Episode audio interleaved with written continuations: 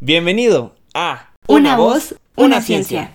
Nosotros somos Carolina Ugarte y Luis Fernando Buyuris. Los antiguos griegos demostraron hace más de 2000 años que la Tierra era redonda y descubrieron su tamaño mediante simples observaciones al Sol. También sabemos que los planetas de nuestro sistema solar se diferencian de muchas maneras, como el tamaño o las distancias que tienen respecto al Sol, pero todos son redondos. ¿Por qué sucede esto? ¿Por qué no tienen forma de cubos, pirámides o discos? Para responder esta pregunta, comencemos hablando de la gravedad. Cuando dejas caer algo, la gravedad hace que caiga directamente hacia el centro de la Tierra, al menos hasta que golpea el suelo. La gravedad es una fuerza causada por casi todo lo que tiene masa. Y es la responsable de que se unan entre sí trozos de materia, para formar planetas, lunas y estrellas. Precisamente los planetas se forman cuando el material en el espacio comienza a chocar y aglutinarse. La Tierra y todos los planetas son redondos porque cuando se formaron estaban compuestos de material fundido, esencialmente un líquido muy caliente. Pongamos el ejemplo con la Tierra. Dado que la gravedad siempre apunta hacia el centro de una masa, apretó la materia de la que está hecha la Tierra por igual en todas las direcciones y formó una bola. Cuando la Tierra se enfrió y se convirtió en un sólido, era una bola redonda. Si la Tierra no girara, entonces habría sido un planeta perfectamente redondo. La gravedad de un planeta atrae por igual desde todos lados. Esto hace que la forma general de un planeta sea una esfera, que es un círculo tridimensional. Sin embargo, ¿todos los planetas son perfectamente redondos?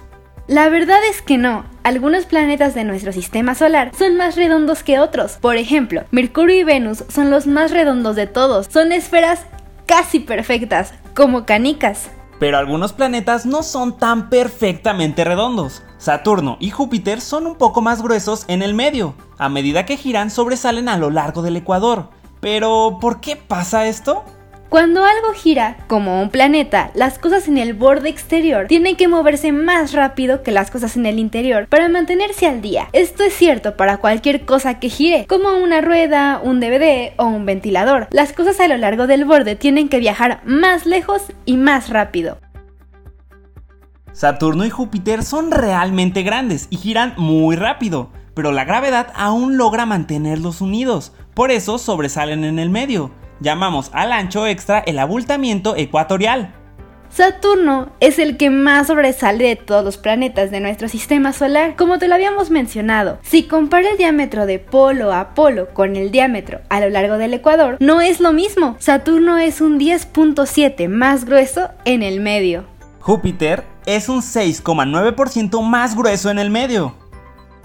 ¿Y qué pasa con los otros planetas? La Tierra y Marte son pequeños y no giran tan rápido como los gigantes gaseosos. No son esferas perfectas, pero son más redondas que Saturno y Júpiter.